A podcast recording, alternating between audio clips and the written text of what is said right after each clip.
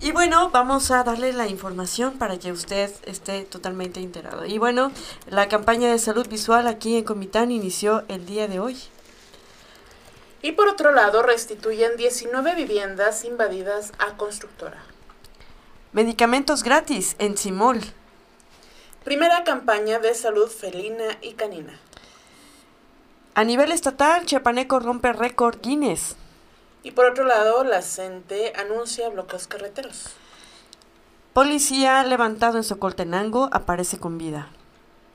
Migrantes saturan oficinas del Instituto Nacional de Migración. Tres trabajadores del SMAPA lesionados al quedar atrapados en un alud de arena. Y en las nacionales rehabilitar hospitales y atención universal y gratuita meta en salud, dice Andrés Manuel. Ingresa Jaime Rodríguez al penal de Apodaca. Y Samuel García celebra detención de El Bronco. Y bueno, vamos a empezar con la información. El día de hoy, eh, del 14 al 18 de marzo, en los pasillos de la presidencia municipal, se va a llevar a cabo la campaña de salud visual, o se está llevando a cabo la campaña de salud visual aquí en la ciudad de Comitán de Domínguez, Chiapas.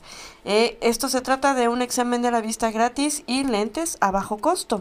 Eh, y bueno, la Dirección de Salud Municipal lleva a cabo esta campaña que está en los pasillos exteriores de la presidencia municipal. El encargado de la dependencia municipal, Salvador Nucamendi, Nucamendi señaló que en atención a lo dispuesto por el alcalde Mario Antonio Guillén Domínguez, el señor Fox, de acercar los servicios de salud a la población, se lleva a cabo esta campaña para quienes tengan algún padecimiento de la vista.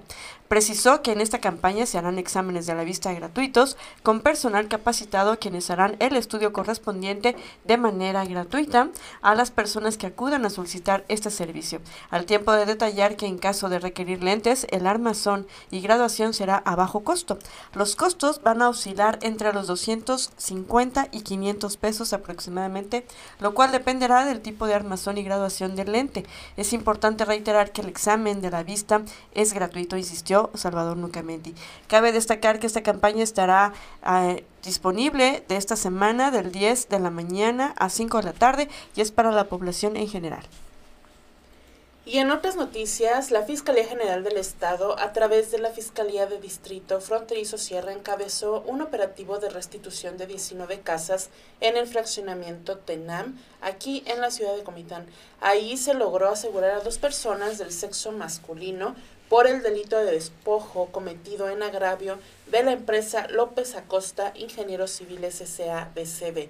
El 1 de octubre del 2018, un grupo de personas invadió 30 casas habitación del fraccionamiento Tenam 2 de este municipio, por lo que el representante legal de la empresa presentó la denuncia ante el Ministerio Público por el delito de despojo. Tras cuatro años y con fecha del 28 de febrero del 2022, el representante legal solicitó la restitución de 19 inmuebles que se encontraban habitados por personas ajenas. Por ello, hoy 15 de marzo, eh, se llevó a cabo el operativo encabezado por la FGE con elementos estatales, municipales y de derechos humanos. Una vez asegurados cada uno de los inmuebles, quedaron a disposición de la Fiscalía de Distrito Sierra dos personas del sexo masculino por el delito ya mencionado. Y bueno, medicamentos gratuitos, me imagino que son de primer nivel en, el ayuntamiento y en la cabecera municipal de Tzimol. Hay que aprovechar, hay que acudir a las instalaciones del sistema DIF municipal de Tzimol en el área de salud. Eh, nada más solicitan presentar copia del INE para que puedan brindarle estos medicamentos. Acudan, hay que aprovechar. Eh, el horario de atención, Rose, es de lunes a viernes de 9 de la mañana a 4 de la tarde.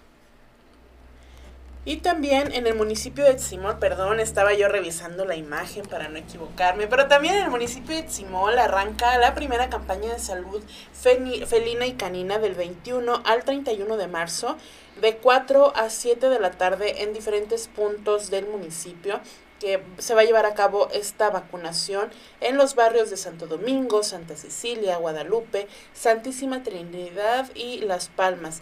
Va a haber vacunación antirrábica, desparasitante, control de pulgas, garrapatas, sarna y parásitos gastrointestinales para que lleven a sus mascotas. Y creo que van a haber más barrios y más comunidades. Vamos a publicarlos en, aquí en la página para que vayan viendo. Y bueno, a nivel estatal, un chiapaneco rompe récord Guinness con una transmisión de más de 48 horas sin interrupción de conferencias en streaming. EXMA, la plataforma de educación y experiencias de marketing más reconocida, influyente y grande de América Latina, rompió un récord Guinness.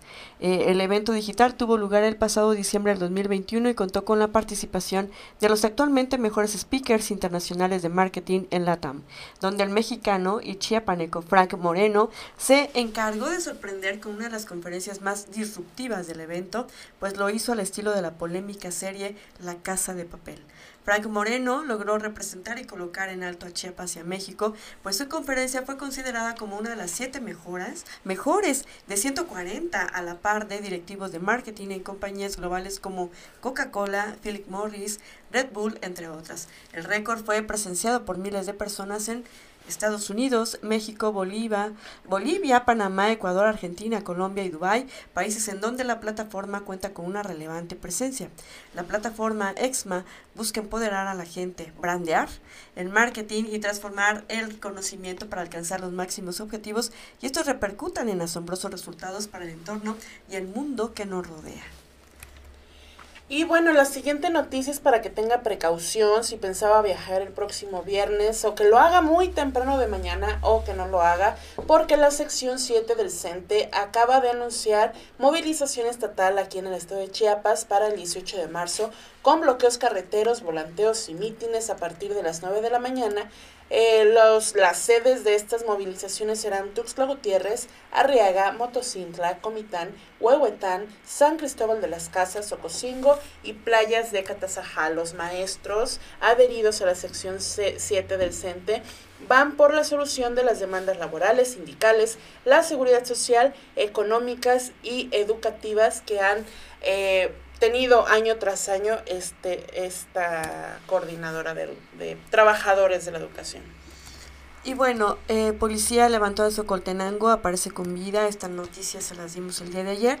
En las últimas horas trascendió que el elemento de la Policía Municipal de Socoltenango, que fue llevado a la fuerza por sujetos armados, apareció con vida luego de algunas horas de permanecer desaparecido. Autoridades del ayuntamiento confirmaron los hechos, indicando que el elemento José Abenamar Hernández Penagos fue levantado por un grupo armado del interior de la presidencia municipal, pero que luego de algunas horas lo liberaron, aunque presentaba diversos golpes en su anatomía, por lo que fue trasladado al centro de salud de ese municipio para su valoración y atención correspondiente. Por su parte, la Fiscalía General del Estado abrió una carpeta de investigación por lo sucedido para dar con el paradero de los responsables. Y en Tapachula, los migrantes saturan las oficinas del Instituto Nacional de Migración. alrededor de unas 2.500 personas han acudido hoy en busca de permisos de tránsito por México. Cientos de, de, haitianas y africanos reventaron este lunes las peticiones de permisos de tránsito por México en las instalaciones de regularización migratoria de Tapachula. Desde muy temprano, los extranjeros se posicionaron en la calle que conduce hacia el inmueble federal donde fueron conducidos por, miembros de la Guardia Nacional y algunos elementos de protección civil a fin de evitar que se registren nuevos disturbios como la semana pasada. El Instituto Nacional de Migración comenzó desde las 8 de la mañana con atención a los extranjeros que por lapsos sostuvieron conatos de enfrentamiento entre ellos y generaron tensión en el lugar. Eh, se estimó la presencia, como decía, de unos 2.500 migrantes que buscan agilizar sus trámites para movilizarse hacia otras partes del territorio nacional en los próximos días.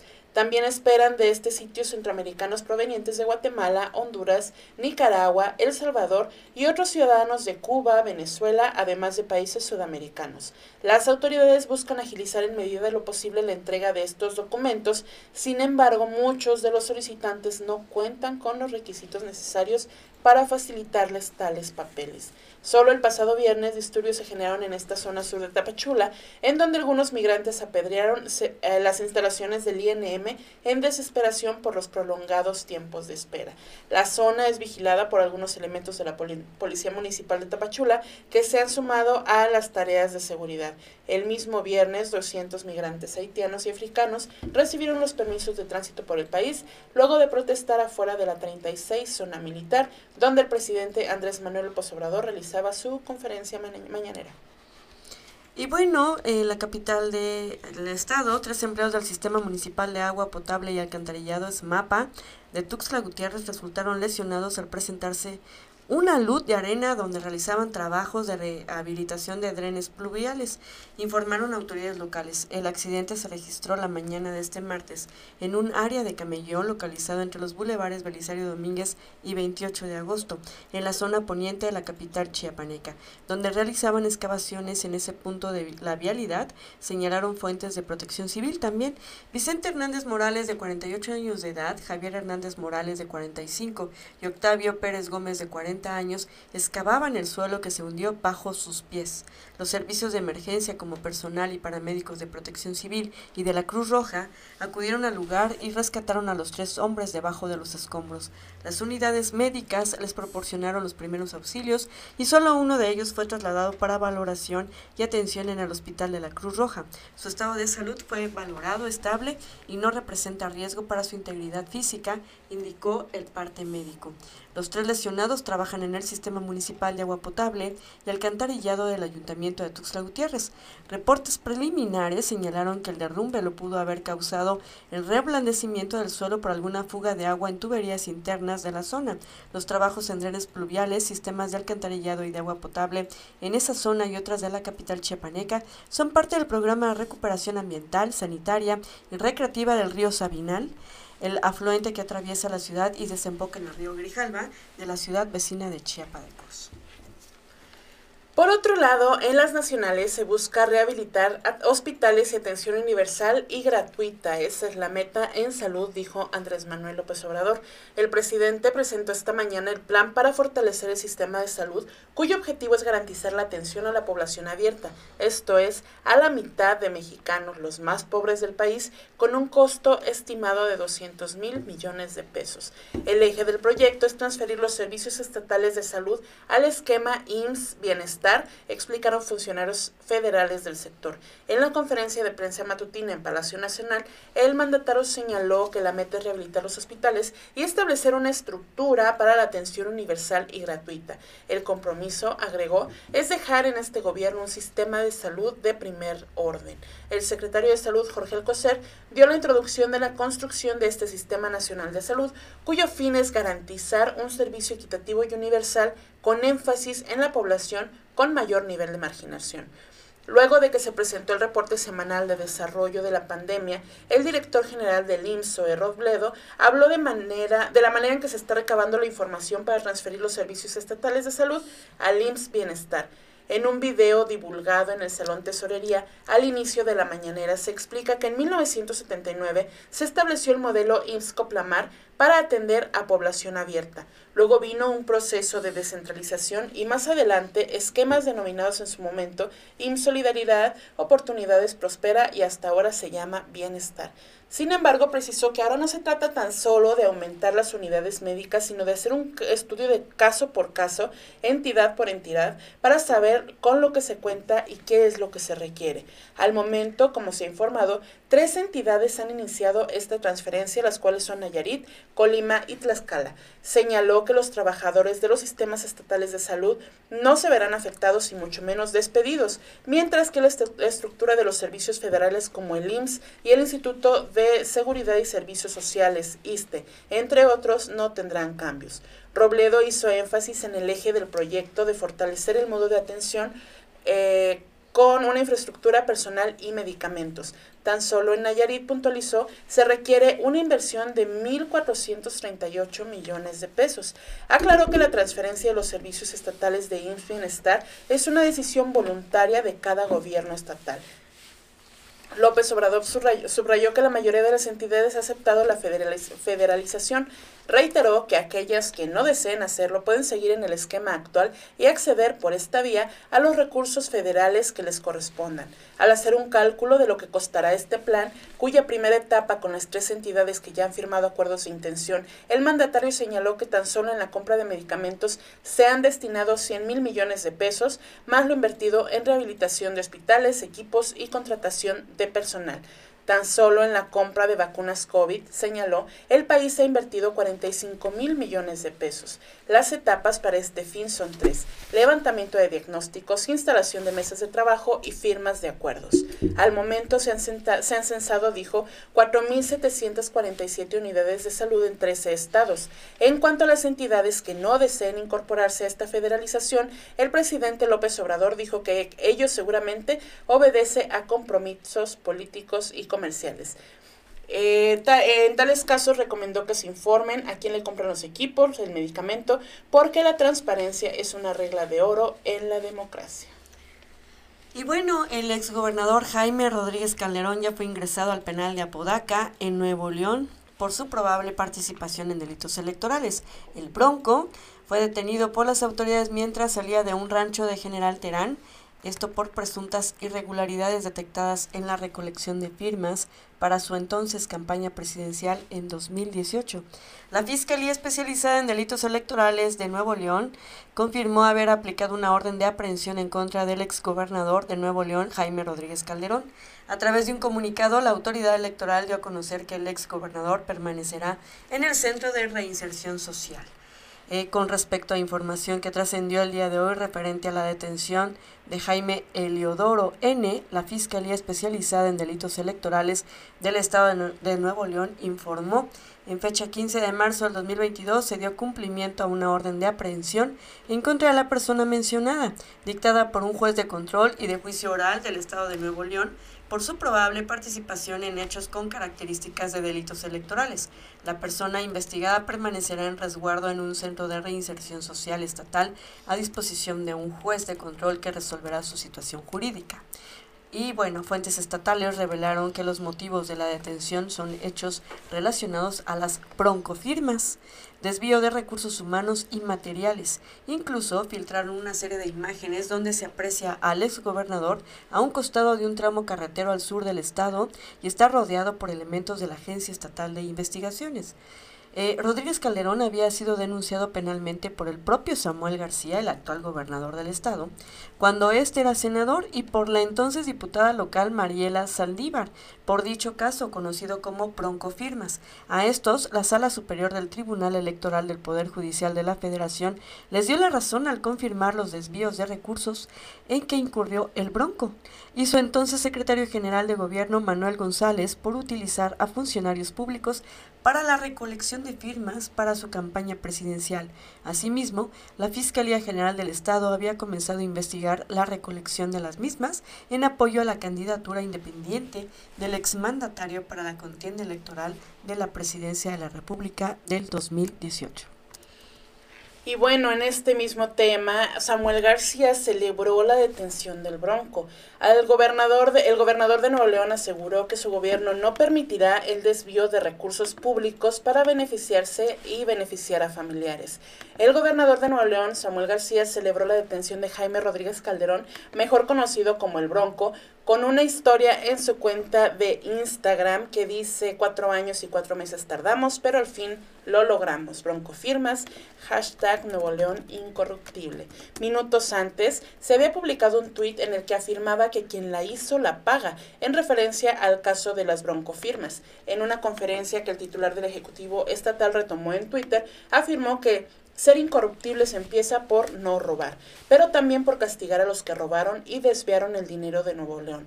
A mediodía se confirmó la aprehensión del exgobernador de Nuevo León, la cual, según fuentes estatales, está relacionada con las broncofirmas, como ya informamos, ya informó Lupita hace un momento. Y nada más me queda, me queda así como, como anécdota qué bueno que no pasó la propuesta de, de mochar manos. imagínate. Imagínate cómo habría quedado. o sea, ¿sí? ¿Cómo habría quedado? qué barbaridad. Lo hubiera mochado a él. Pero también parece persecución política. O sea, debe ser muy cuidadoso en cómo maneja la comunicación personal, porque parece persecución política. Bueno, eh, recordemos que esto fue una denuncia que hizo Samuel cuando todavía era senador. Ajá. No, no había este Pero ahorita él tiene la titularidad, la titularidad del ejecutivo. Ah, Entonces tiene a las fiscalías pues, a, su, disposición. A su disposición. Y bueno, eh, cambiando de tema a nivel nacional, eh, quiero leerles lo que nos mandó Amotac. Esto está dirigido al presidente de la República, autoridades federales, militares, civiles, estatales, municipales y a la ciudadanía en general de la República Mexicana. Por este medio nos permitimos informarles que el día 22 de marzo del 2022 realizaremos una manifestación nacional pacífica en las principales carreteras del país debido a la falta de respuestas y atención a nuestras demandas que fueron recibidas el día 3 de febrero del 2022 sobre la problemática que vive el transporte nacional en todas sus modalidades como son carga, pasaje y turismo. Por medio del autotransporte federal se transporta el 97% del total nacional de pasajeros, al 81% de carga terrestre y el 56% de carga nacional. Además, esta actividad participa con el 4.8% del Producto Interno Bruto y genera alrededor de 2 millones de empleos directos. Y bueno, ¿cuáles son sus solicitudes para este paro a nivel nacional? Es el reemplacamiento por parte de la SICT para los vehículos de carga y turismo de modelo atrasado que ya se encuentran registrados, tarifas oficiales para el transporte para así poder renovar las unidades, prohibición de los vehículos doblemente articulados causantes de miles de muertes por los accidentes donde a diario participan. Se detengan abusos de autoridad y extorsiones por parte de las policías en el país, alto a los cobros excesivos de los servicios de grúas, abusan y violan sus tarifas oficiales, eh, disminución del costo de las autopistas. Cobran muy bien pero no ofrecen servicios. Además están en pésimo estado. Necesitamos una urgente reclasificación de carreteras nacionales por parte de la eh, de la Secretaría, ¿no? Y no al pago de los permisos municipales al entrar a las ciudades para abastecer la canasta básica. Y necesitamos más plazo para el complemento de la carta aporte. No tenemos las condiciones adecuadas para poder cumplir con el requisito. Y reducción de los precios del combustible y no más impuestos para el sector transporte. Nuestra manifestación pacífica, dice, iniciará a las 8 de la mañana este 22 de marzo en toda la República y de no encontrar el diálogo y la disposición para resolver nuestras demandas por parte de las autoridades involucradas, iniciaremos una movilización en marcha lenta hacia la Ciudad de México con nuestras unidades con la intención de ser atendidos. Lamentamos las molestias y el tráfico que se ocasiona en las carreteras del país, pero nuestras autoridades nos orillan a tomar estas acciones por su falta de interés y compromiso hacia nuestro sector. Se han olvidado de que por medio del transporte mueven todas las mercancías necesarias para el desarrollo de la industria, así como la canasta básica para los hogares, además de que somos un sector generador de muchísimos empleos y de una derrama económica muy considerable. Esta fue la carta Está firmada por el señor Rafael Ortiz Pacheco, que es el presidente nacional de AMOTAC, y eh, también con el respaldo del Comité Ejecutivo Nacional, todos los delegados del país y afiliados con copia a Luis Raúl González Pérez de la Comisión Nacional de los Derechos Humanos. Pues así ya estamos eh, eh, notificados desde ahorita y les vamos a recordar también antes de que esto suceda que el 22 de marzo se llevará a cabo este paro nacional pacífico. Y recordemos que estos paros que organiza la, la MOTAC no son bloqueos, no van a tapar el acceso a carreteras, sin embargo sí van a estar apostados a pie de carretera por todo lo largo hasta donde alcancen las unidades en cada una de las entradas y salidas de diferentes ciudades para que tomen sus precauciones, porque si bien no bloquean, sí se alenta el, el tráfico vehicular. Y estaba leyendo las, las, las peticiones, las peticiones y hay algunas que tienen años, llevan años pidiendo que se prohíba los vehículos doble remolque justamente porque han, han cobrado la vida de muchas personas. Eh, la cuestión de la carta aporte que nos comentaban también hace poco tiempo, realmente es eh, poco inaccesible para los pequeños transportistas. Entonces, ojalá las autoridades se den el tiempo para escuchar sus demandas. Y, si no, no quiero imaginarme esa marcha lenta, ahí sí va a ocasionar mucho. Y la Ciudad de México va a estar ahorcadísima. Así es. bueno, piénsenlo. Pues bueno, ya está usted totalmente informado el día de hoy. Nos escuchamos y nos vemos mañana porque el día de hoy ya vimos y escuchamos. ¿Quién dice qué? Hasta mañana. Thank you.